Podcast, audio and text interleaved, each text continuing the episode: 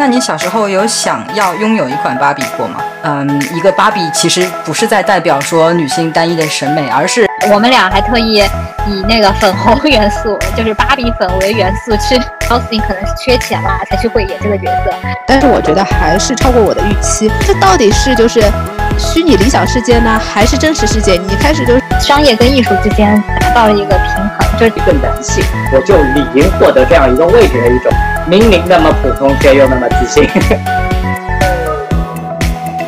欢迎来到本次的隔壁班节目，我是今天的主持人。早上刚喝了一杯很好的云南 S O E 咖啡的阿黄同学。大家好，我是现在家里有三个小孩，非常的热闹的花同学。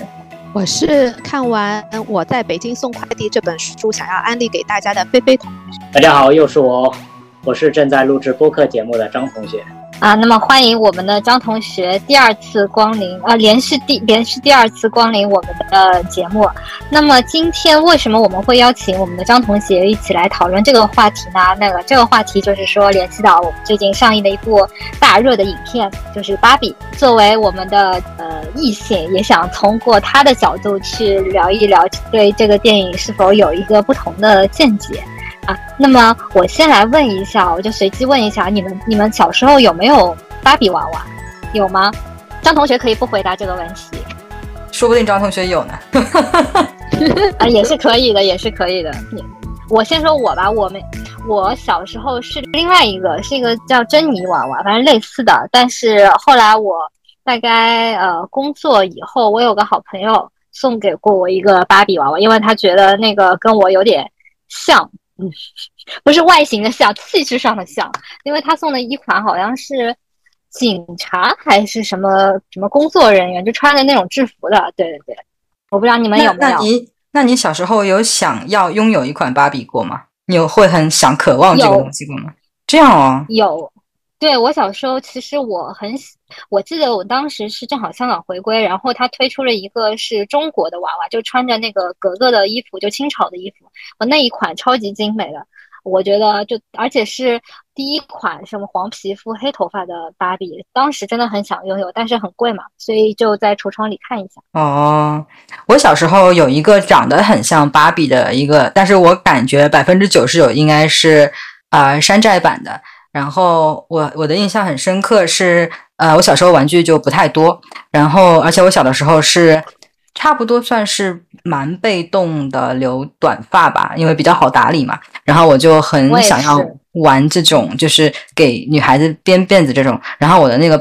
那个疑似芭比呢，她的那个头发是盘着的，然后我就想要把她的头发拆掉，然后给她编辫子，结果她上面头发里面全部都是胶水，然后又给我拆到一半，然后那个胶水又洗不掉，然后就整个的头发就是炸开那种，就是搞得惨不忍睹，然后我就就是忙了非常的久，但是最后没有成功，然后就非常。伤心的就就把它搁置在一旁，再也不想去面对它。这样的就是我小的时候对于一个疑似芭比娃娃的这样一个回忆。所以联系到，其实你的那个芭比就是电影里那个 Will 的芭比，是不是？对对对，怪人芭比。好吧，原来原来原来我还有这样子的事情。好吧。你看电影时候难道没有负罪感吗？请问？但是我觉得我我是受害者啊，因为其实我是想要给他编辫，但是我没有成功，所以我我不觉得他是受害者，我觉得我是受害者，怪我喽。那那那个菲菲同学，那个你你你呢你你有没有娃娃芭比？我本身没有自己想要有一个，但是我就记得有一个我爸的朋友吧来我们家玩的时候给我带的一个礼物，就是这个芭比，嗯，就是最标准款的长金头发。短迷你短裙这样子，嗯，我记得我唯一的玩法就是，也就是给他编辫子，但是他那个头发是好弄的，他是那个本来就是披下来的那种头发，所以你就可以给他绑着玩玩。但是记得好像新鲜劲过了，我就没有再玩它了。哎，呃，你你你，我不知道大家记得，它开篇是一个这样的一个场景，就是说在可能一百年前或者五十年前，那那时候的女孩子都是玩的娃娃都是那些小 baby，然后说芭比是第一款是以。嗯，成人女性的形象推呃推出市场的娃娃，就当时就感觉呃就很耳目一新嘛。所以，所以我想问一下，你们小时候有没有这样的一个类似的类似同样的感觉？就是比如说，你爸爸妈妈给你买的都是那种小 baby 啊，就可以抱在手里的，然后突然有一个芭比，就觉得哇，好好摩登啊，就是自己想成为的样子。呃，我的确是有就是类似的那种玩具，而且我记得当时是有一款很火的，是你把它放倒，它就会把眼睛闭起来的那一种，那个就是它的眼珠子会动的那个，对对啊，有很长的睫毛那个。对对对，然后我前两天上豆瓣的时候，我看到有人在那边总结嘛，就说其实你要定义说什么是一个比较嗯领先于当时风气的一个想法的话，那其实嗯或者说他说如果你要定义一个，比如说什么叫做啊女性的觉醒也好，这样的一个意识，这样一个新潮的这种啊思想也好，就其实在不同的年代，它代表的东西是不一样的。比如说在我们小的时候那一个年代。嗯，一个芭比其实不是在代表说女性单一的审美，而是反而是在代表说女性可以啊成为很出色的自己，而不是啊一定要成为就是相夫教子的那样一个角色。然后我看到那边还有人提出说，啊，可能在我们再更老一辈，可能在那个嗯外公外婆、爷爷奶奶的那一辈，如果女生是去涂一个口红，然后穿的好看一点、有个性一点，其实。呃，现在来讲可能会有一一种叫做“服美役”的这样一个啊那个帽子啊，但是在那个年代，如果是这样的行为的话，反而是一种打破打破束缚，然后勇于就是表现自自己、展现自己，然后追追求美的这样一种感觉啊。所以可能呃一些一样的行为，在不一样的场合跟情况里面，它所代表的意义可能是不一样的。就像你说的这个芭比的例子一样，是。那然后，因为我们一开始问题都是问的是 我们的两位女同学，我想问一下，呃，张同学，你小时候你还记得你的玩具什么？你有没有，是不是就说，啊，你是天性，就比如说喜欢那些，呃，像变形金刚啊什么或者奥特曼这样的玩具，而不是说是被后天选择的，就是说你爸爸就给你买小汽车，就给你买的是类似什么变形金刚这种玩玩具，你你有没有想过这个问题？我记得我小时候的玩具的话，主要还是就以你所说的那个，嗯，变形金刚。就如果是跟娃娃比较相似的话，确实是，比如说像变形金刚，或者像是那种日本动画片里面那种可以组装起来的机器人，是那样子的玩具。但是除此之外，也会有一些其他的，比如说，呃，比较简单的，不知道你们有没有印象，叫香烟牌子这样子的东西，然后。同样的贴纸，小浣熊吗？还有小浣熊，对对对对，还有小浣熊的那种《水浒传》的那种卡牌等等。其实我觉得，就从小到大的话，就玩过的玩具也很多，而且很多就是说也要看，就是当时比如说男生群体当中比较喜欢的玩的东西。然后那时候就就我们知道，女生比如说喜欢跳橡皮筋，然后男生就喜欢打就拍香烟牌子啊等等等等。但是后来。就到稍微年长一点之后，有了电子游戏机之后，其实我觉得，嗯，基本上因我的玩具就基本上往那个不管是电子游戏也好，电脑游戏也好，就相对来说比较简单了。顶多就是说后来会有有比较心爱的一些游戏或者是动漫作品的话，我会去买一些手办啊之类东西。但是说实话，其实手办我大概前前后后总共也就买过一个，倒是扭蛋的话可能会有多一些。然后，如果你问我说这是不是男生天性就喜欢这些东西多一些，而不会去喜欢芭比这种东西？其实我觉得这个问题的话，我也不太能回答，因为确实，当你出生之后，你你你肯定已经没有什么天性可言了，因为你在成长过程当中会受到你的父母的影响，然后和你一起玩的那些呃同学也好，等等等等，就这样子的东西，所以。嗯，我现在是觉得可能不是天性影响的，但是我没有办法去证明这件事情，因为没有控制变量法。就比如说派生另外一个女同事长大，看看她对她她需要有需要有一群就是男女在没有外界影响的情况下面去长大，但其实这在现实社会里面几乎是不可到的。是，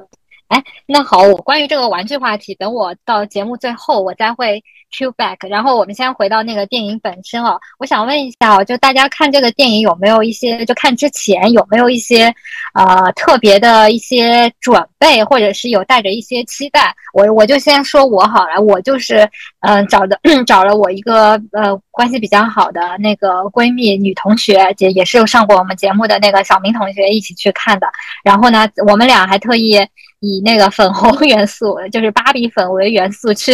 来进行着装。然后我到了电影院，发现很多女生都会这么穿，包括有一个男士都是一身粉红。然后我想问问看，你们看电影之前有没有一些特别的准备啊，或者说是了解去了解一下这些电影的一些呃剧情啊，或者是看带着怎样的一个期待去看的？就看之前的一个状态。我也是穿了一身粉红色去看，我觉得我觉得这个挺。就是在各种 social media 上面也是一个很大的一个 trend，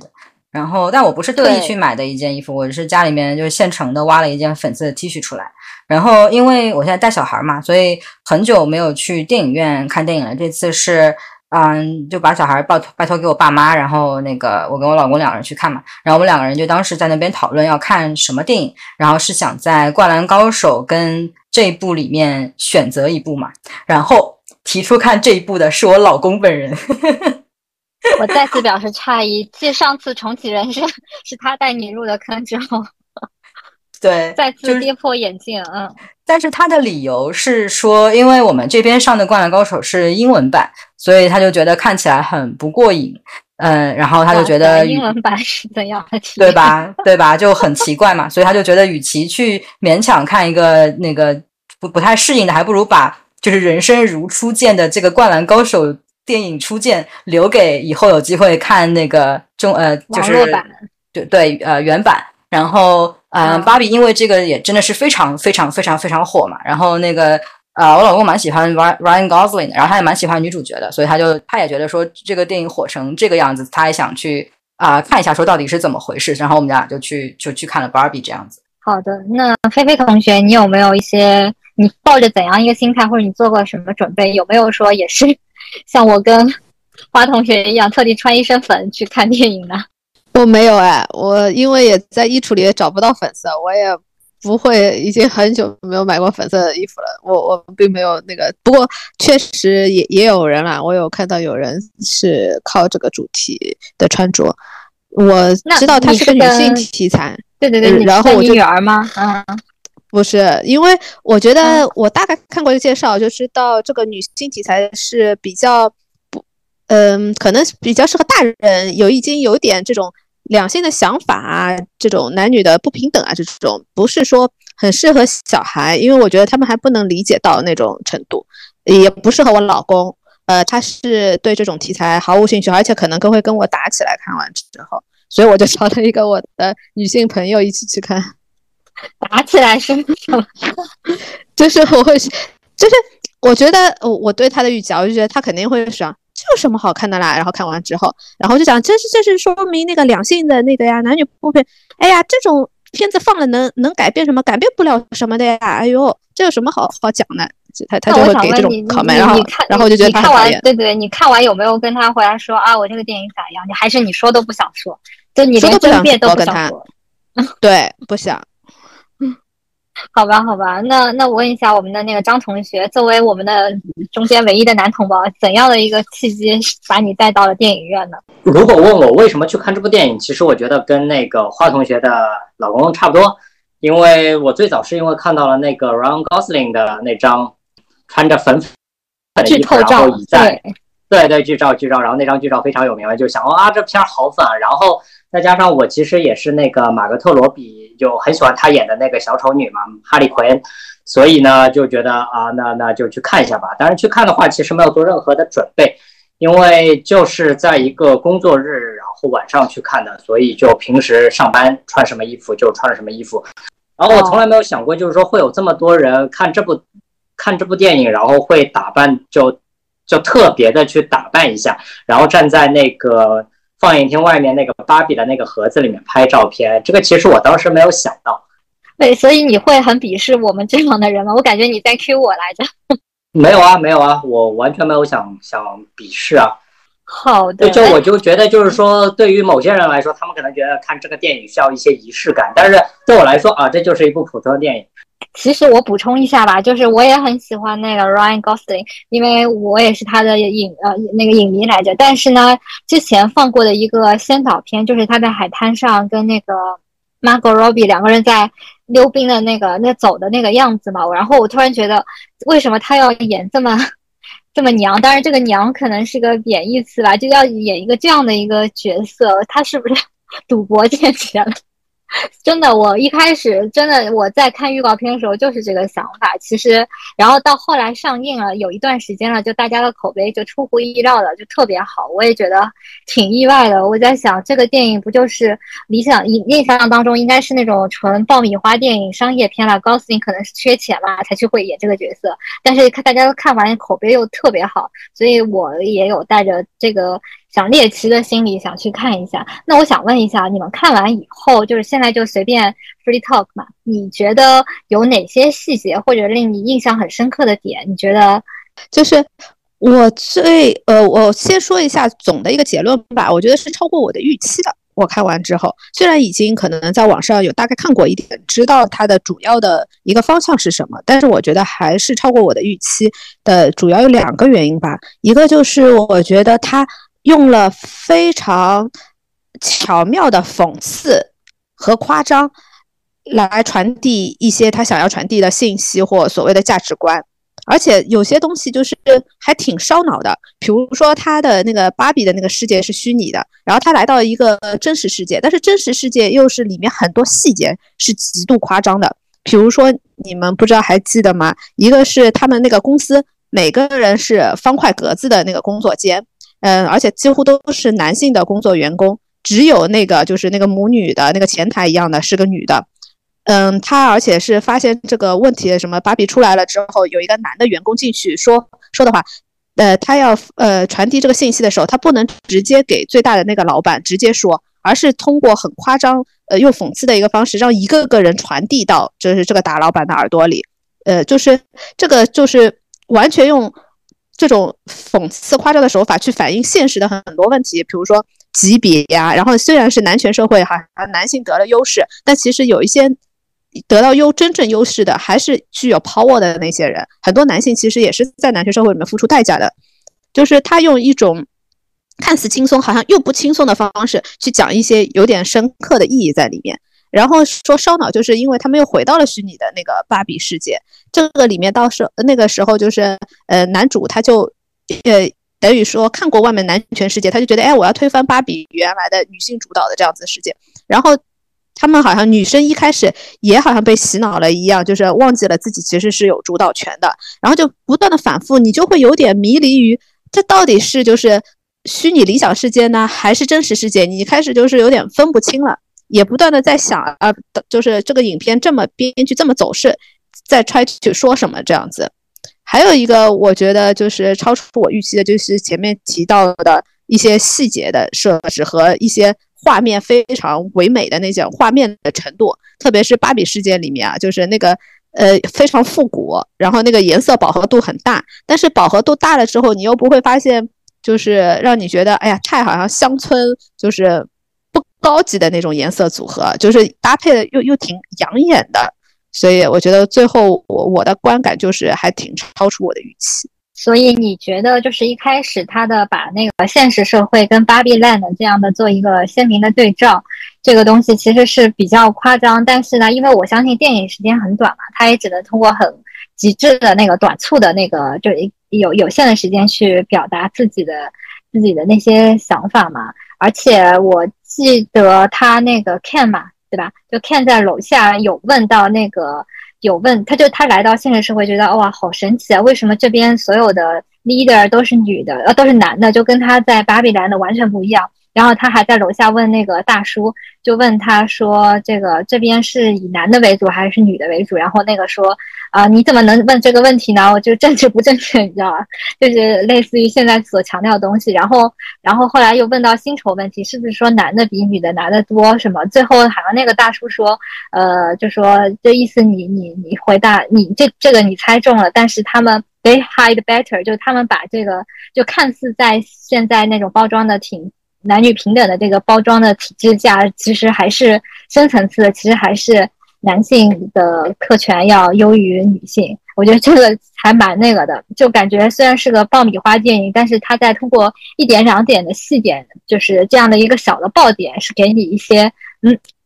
给你一点这个怎么说呢，印象很深刻的地方。对，那个阿黄同学刚刚说的那一段，还有一个细节是，他说。啊，我想来应征做一个医生。他说，但是啊，你不会呃任何的医术啊，你没有上过医科大学。他说，但是我是一个男的啊，言下之意就是说我是一个男的，就是可以做很多事情这样子。然后，但是我总体来讲，我对这部电影是有一点，嗯，可能是因为他一开始那个反响太好了吧，都有可能预期预预期望更高一点，所以我反而是啊有一点觉得他好像没有能够。说真的是特别打动我。然后比如说菲菲同学刚刚讲的，就他的那个配色，我是觉得他的配色看起来，嗯，是挺好看的。但是我就是我不知道，虽然我是真的是拥有那个粉色的衣服，但是但是我觉得好像这个电影看久了，觉得有点晕，就是有点有点腻。那个那个粉色还是饱和度非常的非常的高，看久了对我来说 有一点挑战这样子。那你会觉得就是？就我就我就讲那些布景跟服装吧。就作为一个女女同学、女同胞，你会喜欢它里面的就所谓芭比 land 的这样的一个室内装饰啊，还有她穿的那些服装吗？啊，包括他们开 party 的各种各种各种各种衣服，你会喜欢吗？是不是你心目当中 dreamland 的样子？完全不是哎，就是其实之前我们聊就是穿衣就是买衣服的那些事情的时候，其实我是一个喜欢颜色的人，就是我。一把年纪了，我还是会穿非常鲜艳的颜色，但是反而这个电影里面用了如此多的鲜艳的颜色，我反而是觉得好像有点应接不暇，就是好像太太多了。对，就是如果单拆开来的话，一两个鲜艳的颜色我会觉得还不错，但是如果满屏满目都是的话，好像可能这个也只是个人的一个审美的选择吧。对，因为芭比的它的主基调就是粉色嘛，那那也。没有没有办法，但是其实我记得小时候，呃，那个时候买的芭比娃娃，它其实有很多周边去配的，就有它的卧室啊，还有它的各种，比如说什么厨房啊，或者是它的一些道具嘛。我感觉它的场景其实是把那些玩具还原的真的挺不错了，所以我觉得这个它的背后公司是那个叫什么美泰公司嘛，美泰公司他们这部电影其实也是。我觉得算是一种在商业跟所电影艺术，就是商业跟艺术之间达到了一个平衡，就是它又能体现这个品品牌的一个形象、IP 的一个形象，但是呢，它也不是那种很俗套的电影，也能稍微给你一点点启发，就是说是表达出创作者的一些想法在内。我觉得已经平衡的挺好的，因为芭比芭比的世界，它的 IP 就是这么设，全部都是 pink，都是爱心，都是泡泡。对，我觉得整体上它的观影感觉对我来说还是，啊，就是看的还是蛮尽兴的。然后其实我在去看之前也没有什么特别高的一个期望，因为毕竟它是一部商业电影嘛，所以其实它它很深的这个，就比如说社会意义，或者是他想他想传达一个信息，可能不能很深刻，或者这么说，它商业电影它不一定必须要有那个很深刻的这种。意义来传达，它可以有很深刻的意义，但它不一定会有。那么，所以其实，在看之前，前也没有就是说有太多的一个期望。那看完之后，我觉得基本上还是能够传达出一些对于当下这一个社会和现在的所谓女性主义的这么一个，就是整体社会一个局面的一个反应。然后我印象最深的话，确实也是刚才菲菲同学和花同学说的。就是当那个 Ryan Gosling 他第一次来到真实世界之后，他发现男性似乎主导了这个社会的一切，然后他就就去去找一家公司的高管说我要过来做做挣大钱，然后去找那个医院说我要当医生，然后甚至去到那个海滩说我要去当那个救生员，但是他每次都碰壁，因为高管告诉他说啊，我们这边。有高学历的一个男性的候选人已经有很多了，然后你也没有什么学历，然后医院告诉他说啊，我们这边需要有专业学历，然后甚至连那个海滩都告诉他说，我们需要救生员的那个专门的一个证，然后他发现啊，我都是没有的，而且他都会表明出一种啊，我既然是一个男性，我就理应获得这样一个位置的一种一种那个态度，然后这就让我想起了以前那个反正呃脱口秀里面那个非常引起争议的就是明明那么普通却又那么自信 那句话，然后我就觉得哎，这这一段确实还刻画的挺挺毒的，我就想问。你你当时对于那一句说明明如此普通却又如此自信，你你有你有破防吗？我没有啊，其实我不看脱口秀，所以我是很晚了才知道有这么一句话。你知道这句话之后，你的感觉是，嗯，被冒犯吗？还是还是你有你有白到这里面的笑点吗？你有白到这在说什么？白到，我有白到，真的吗？你有白到这个这个点？对，但是我觉得他说的不是我。你看，我就是这么自信，而且这么这么普通，所以才这么自信。那你会不会觉得你不是这样子的？但是他在描述你们这样一个群体，你不会觉得冒犯吗？不会呀，因为因为你很你很有信心的说你不是这样子的，所以你就不会被冒犯。我觉得不是这样子的，可能跟我的工作是有关系。那我觉得，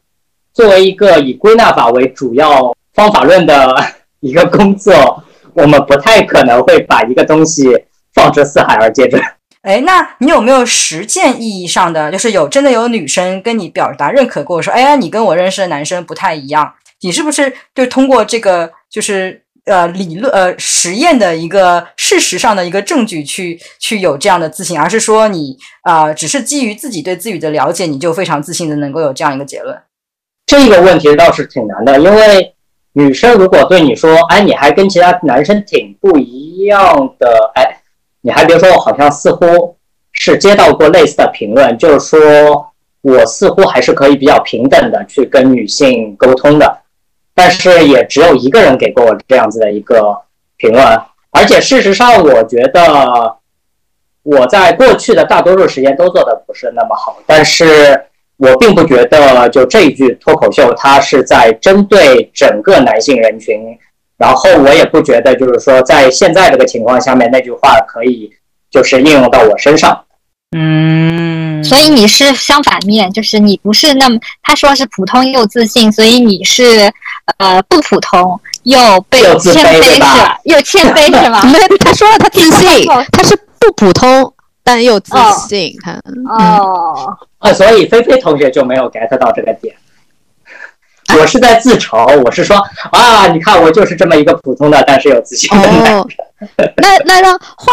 最了解就是你的花同学来讲一下呢？你觉得就是刚刚刚的张同学的自我分析，你觉得吻合吗？他觉得没有被冒犯。对我也是觉得很难去判断这个这个有没有被冒犯这个事情，因为有的时候其实觉得没有被冒犯，其实是一种逃避。所以所以，但是我是觉得。嗯，张同学，大体上来讲，以我对他的了解，我觉得，嗯，他是，嗯，跟其他的男生略微有一点不一样的。嗯，我是第二个这么说你的人了。谢谢，Allen，Allen，Allen。所以，所以，Allen，所以就是因为，Allen，嗯，你说，你说，Allen 张你好，哎，Allen 会在那个我们之后的讨论当中，我觉得他应该会有一个比较重要的，会会有专门的一块留给 Allen 去讨论。但是哦，但是哦，那个上野千鹤子在那个呃曾经说过嘛，就是如果你说呃一个女生她得到了一个呃评论是说这个女生跟普通的女生不一样，比如说她就说啊这个女生逻辑思维特别好，跟普通的女生不一样。其实这句话里面是含有厌女的嘛。那如果我现在跟张老张张同学说，哎你跟普通的男生不一样，那是不是其实是在表表现一种厌男呢？我我这就我。因为我知道，就是说你的丈夫是会听这个节目的。哎，他他还好，但你说你说，但是你想表达什么？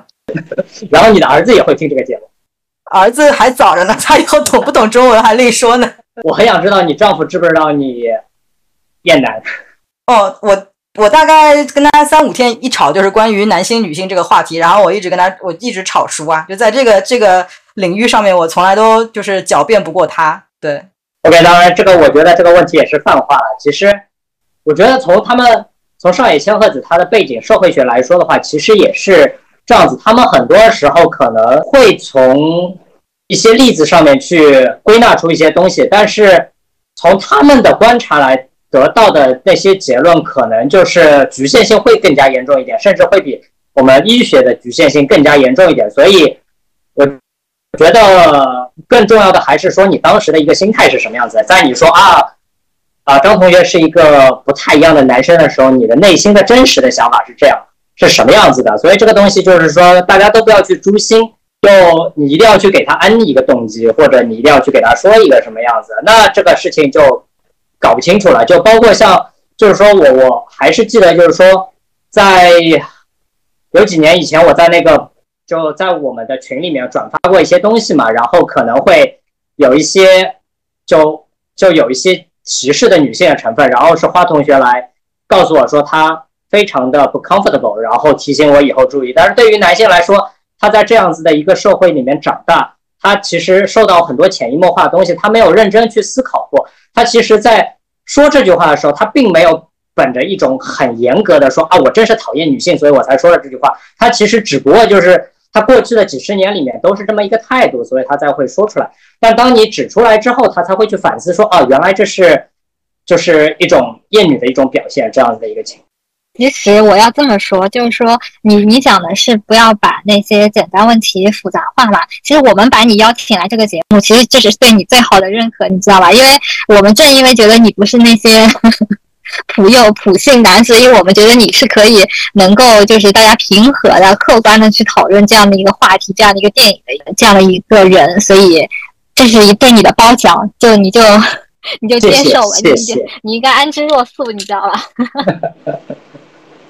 哎，那那问题回过来了，就是说，其实电影里面那个芭比 land，它里面每一个角色都是按照那个之前芭比娃娃，它可能有不同的那个身份，什么有科学家，有什么园艺师啊，有有美容师啊，也有总统，也有什么。也有律师吧？对，我想，我我想就回到这个点上哦，就大家怎么看这个所谓的乌托邦世界的？你觉得，呃，你觉得这个乌托邦的世界是不是就是我们现实生活中的一个镜像反射呢？只是说现现实生活中可能各行各业所谓管理层 top 以上的大部分都是各个男性那个来担任的，对吧？男医生、男律师、男法官，甚至连厨师，对吧？大部分家庭的厨嗯厨厨房都是妈妈来承担的，但是其实顶尖的那些厨师还都是男性，是不是只是一个简单的一个现实社会的一个印象呢？我觉得是夸张手法下的一种镜像吧。嗯，而且你看再返回去的时候，后来男主把这种男性观念带回去了之后，女性就马上。变成了一种陪衬，就是在那边给他们好像很痴迷于他们弹琴的样子啊，给他们好像准备什么吃的，就是很 support support 的那种角色。其实那个时候我就说有点分不清到底是虚拟还是现实，因为好像又很现实，但是又是在一个乌托邦的世界。所以你是你有没有觉得后来变成 Ken Ken's Land 就是男性主导的世界，就这个 Barbie Land 就有点乌烟瘴气，但是以前。女性主导的时候，就大家都是很 peace and love。你觉得这个电影是不是主创团队是有一些这样的一个呃偏向性呢？对吧？就是说，就觉得哪哪怕我这个世界是女权的，对吧？男的是花瓶，然后但是我们都挺 happy 的。因为我记得是是上一天在是谁讲，就是因为我们现在等于是太欠这一边，所以我们先要过往过脚它，就等于是呃，所以我觉得在这个里面，它有一点确实是。给一些男性打上一些相对不好的一种底色吧。不知道有一个细节你们记得吗？就是他们要从这个公司逃出来的时候，芭比是很快就是把那个闸门一跳，他就跳过了。但是那些男性不是，他们就表现就很刻板，这个刷卡刷要刷刷门卡，刷卡刷不过，但是一直出不来，然后卡着。对我觉得他也是有点用讽刺的方式去显示，就是男性太墨守成规，太不灵活，不 flexible。呃，就是觉得平时是刷卡的，他就必须要这样子通过刷卡的方式。等级森严，一个公司对吧？就是那个循规蹈矩，对吧？所以，嗯，可可能是有一些就是美化了女性，也丑化了男性吧。但好像就是看电影，它的呃不是芭比娃娃原来的初衷，或包括电影所宣扬的东西，说有芭比会有这么多角色，有医生啊，有有什么各种社会职业，其实也是当时的设计的初衷是说鼓励女性啊，我的你的天地不止止于有只限于厨房，对吧？家庭主妇你可以担任很多的角色，包括还有宇航员吧，对吧？但其实。其实，在电影里的这样的一个场景，跟原来做那个玩具它的可能所谓设计的初衷，其实也不是很一样。我我不知道花花同学你是怎么看的？而且我突然想到一个那个电另外一个电影，我不知道你们看过吗？就是那个叫《绿镇俏佳人》。也就是也是那种也是那个 w i s s p o n 拍的嘛，就是说一个很爱美的一个小妞电影，她就对一个女孩子，然后什么失恋啦，然后通过自己的什么努力啊，什么去什么读法学院，然后找到工作什么的。其实我感觉他那个那个电影就比较刻板的那些。所谓花瓶的一个形象，就觉得啊，女性也能也能担任，就是各个比被传统男性所垄断的那些行业。但是芭比其实，我觉得她那个电影好就好在它不是只限于此，就这这样，如果这样拍就很套路了，没什么没什么新意的。它反而就是说是，呃，芭比 land 还是作为一个比较抽象的一个世界，去把它跟现实社会中的一个，嗯，我看完电影之后就一直觉得有一点。嗯，说不出来的感觉哦。然后我前两天听了那个戴锦华聊《芭比》这个电影，然后我就恍然大悟，就觉得他讲出了我在脑子里面转来转去，但是形不成一个观点的一些一些思维啊。然后他就说说，其实那个 Barbieland 它不是一个平权，它就是一个父权父权社会，只不过在这个父权社会的一个定义里面，这个那个掌握呃。呃，dominance 掌握主导性地位的那个性别是另外一个性别而已，但它其实整个体系来讲是跟父权社会是一样的，只不过是换了一个内容，它的结构架构是一样的。所以这也可能是我让我觉得好像这个电影并没有说真的给出一个大家呃理想当中可能会是一个什么样子形象的一个平权世界的一个构想。我是觉得好像并没有，所以没有觉得有一个特别。恍然大悟，特别有嗯收获的一个感觉。我觉得戴锦华讲出的呃这一点，让我觉得是整个电影让我嗯没有达到预期的一个关键的因素。但是我也同意菲菲同学讲的，就是说啊，我们现在在传统的父权社会里面的这种弱势方是需要有一些矫枉过正的力量去达到一定的平衡。我同意这个观点。但是与此同时，我又觉得，如果真的像 Barbie 那样一个完全倒置过来的社会，那它其实。嗯，跟现在的父权，我觉得本质上其实不太有太大的区别，这样的，所以我觉得只是一个想象，一个嗯狂欢，或者像张同学说，这是一个商业片，它并不是一个真正的严肃的一个，就是有前瞻性的一个思考吧，我觉得。哎，但是我记得那个 ending 是指他们就觉得哦，男女应该要呃等于平等共处，是是这样子一个 ending 吗？对，ending 就是他对 Ken 讲，就是你不是芭比的 Ken，你就是 Ken，Ken 就是 Ken。对对对，而而且我觉得一开始他用了很大的笔墨去写那个芭比什么滑下来超级唯美，就是也是很夸张，什么吃个早饭什么，我觉得这是带讽刺的。作者就是这个我我自己的理解啊，他不是要推这样子的女权社会的，他其实最后还是落在他的那个 ending，他就觉得就是左右都去了之后，他就他他们其实得男主和女主两方面代表的男女的那个。就是得出那个 conclusion，他们应该要就是共同，每个人都是独立的。嗯，对，我觉得他们是，嗯，当然不是说 Barbie Land 是一个理想，所以他们整个电影就是在打破原来 Barbie Land 的那一种泡泡嘛。但是我是觉得他们最后的那个体现，其实也是，嗯，对他作作为一个结尾，他并没有说结尾。然后呢，就是好像以前的那些嗯爱情故事啊，呃，结尾是男男主角女主角幸福的在一起了。但是幸福在一起是如何幸福的？就是他就他就没有了，你知道吗？就是就是马车开过，对吧？对，马车的后窗里面，公主和王子在亲亲，但是他们最后两个小时有点的，对他们柴米油也不是不够，我觉得他还是不知道如何去表达，就是因为嗯，王子公主结婚之后的婚后生活是。一地鸡毛的，就是就是真正的那样子的一个生活场景是怎么样的？真正的在男女的啊理想中的这种平权是吧？所以你记得吧？就是最后一个结尾的时候，他是去那个妇科诊所，然后说他要找那个医生，是吧？我觉得其实他就像一个影子。对，它是一个影子，然后可能第二第二部再拍以这个影子为头的话，可能就可以讲到你刚才讲的哦。接下来芭比就进入现实生活了，因为很多人解读是讲哦，他不是原来提到嘛，他是没有女性器官的，所以他去找这个，就是他觉得他要真正体体验作为一个女性的人的话，他想要有这个女性器官，因为不然的话，他因为就是被呃我玩具公司塑造出来的，他不具有人的完全的特征。对，我就翘首以盼，看他第二部会怎么拍吧。而且我觉得他最好的一个点就是他没有一个所谓的 happy ending，就是芭比和 Ken 从此愉快的什么生活在一起。他没有。呃，张同学，你对此有什么想法？你可以请张同学补充一下。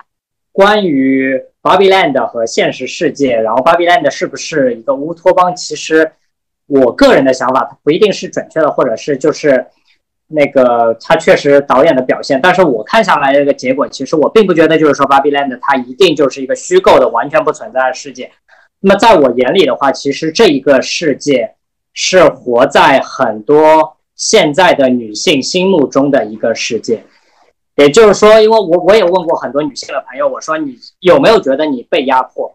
然后其实绝大多数的回答都是没有啊，我没有被觉得压迫。然后你去发，你去问他们。背后的理由你会发现啊，因为很简单，因为我想做什么，我就可以做什么。我是我，如果想当律师，我可以当律师；我如果想当园艺师，我就当园艺师；我如果想就在有一些欧洲的国家，甚至可以当上女性的总统啊、首相啊这样子的东西。然后呢，男生也愿意来取来就是取悦我，然后向我献殷勤这样子的一个情况。所以其实说，他这个世界是。就有一些女性，她确实就是这么想的，她觉得到了这样子的一个阶段，她就已经认可了男女她在权益上的一个平等的一个地位。但是这部影片，它我觉得它最优秀的地方就是，当她离开巴比兰的之后，到了真正的，我记得是在是洛杉矶吧。然后当她发现巴比走在路上，发现那些男人可以肆无忌惮的向她吹口哨，然后对她进行骚扰的时候。然后这个时候，他才发现戳破梦想的泡泡，它本质上仍然是受到男性压迫的。我当时脑海里面还有另外一句话，就是莫妮卡对 Rachel 说的那句话：“欢迎来到现实社会啊，欢迎来到现实世界。这个世界很糟糕，但你会爱上它。”然后到了片尾之后，到了片尾之后，其实我觉得他的片尾的处理，嗯，他肯定是一个比较简单的，因为这也是花同学不太满意的地方，因为他觉得他没有提出一个解决方案。但是我觉得他也只能这么。去处理，因为到目前为止，它仍然没有一个解决方案，它只能通过就是不停的去磨合大家的讨论沟通，然后甚至会伴有一些冲突，然后我们才能达到一个理想中的一个状态。我记得那个时候，去年美国的一个巡回法院就是，呃，不不是那个最高法院那个驳回罗素韦德案的那个。呃，那那个时候，我当时在呃一家香港的媒体上面看到一篇文章，它就是讨论说罗素韦德案被推翻，然后嗯，使得美国女性她的一个终止终止妊娠权受到挑战，这到底是一件好事，或者说它没有那么糟糕？他当时就提到，他觉得就终止妊娠权，女性到底有没有这个权利？她可能仍然是一个民主的一个议程，她可能。不太适合使用法律作为一个就是一锤定音的一个东西。然后我觉得，对于芭比这部影片的结尾来说，他当时面临的也是这么一个问题：我们不能去用一些法律规定，比如说你一定要有多少女性的官员，你一定需要有女性的多少高层，然后就像是那个用政治正确这样的手法去规范这个社会，而是要双方进行不停的沟通讨论。然后甚至冲突，然后再能解解决的，所以就是说方向是很明确的，但是说实话，道路是谁都不知道的一个情况。这这是我对就是《芭比 Land》和最后一个结尾的一个看法。关于这点，我同意你前半部分的意见，就是说，呃，很多小女生可能或者或很多人都活在比较理想的社会，但是其实社会大部分或者之后这个世界大部分的地方可能都是很现实的，就是呃会有会有会有对少数群体的一个欺压，或者对异性对对女性群体的一个剥削什么。但是我对于后面那个我不是很赞同，就是说你的意思就是说不。其实不是说一定要在法律当中规定啊，女性必须要占多少的人数，但是因为正正是因为现在就是说两性发展的是不平衡的，就是说你为了使这个不平衡尽快回到一个相对比较好的一个状态，是为了，这个就之前你用代偿的方法去扶持这一部分比较弱势的，等他。成长起来、健康起来，你才去把这一部分强制的手段拿掉，就像你能走路了就把拐杖扔掉一样，就这么对。所以我觉得这个可能还持保留意见吧。不不，我的意思就是说我我也当听听到你当时所说，就是说你要留有一种就是说矫枉过正一个态度，我觉得这是认可的。包括你想那时候美国的罗素韦德案之所以做出对全国美国女性更加有利的一个判决是这么样子，但是当你使用法律这种。强权就使用一种权力去压制另外一种声音的时候，它也是还是会会有冲突的。也就是说，在这种情况下面，其实你可以短时间或者在表面上形成一种平等一个状态，但是如果你希望达到最后的一种，而或者是超越，就戴锦华老师所说的那种，就是披着女权外衣的男权社会这样子一个社会的一个状态的话，你可能最后依靠的仍然是。沟通交流，然后一些冲突，然后最后达成共识，这样子的一个状状态。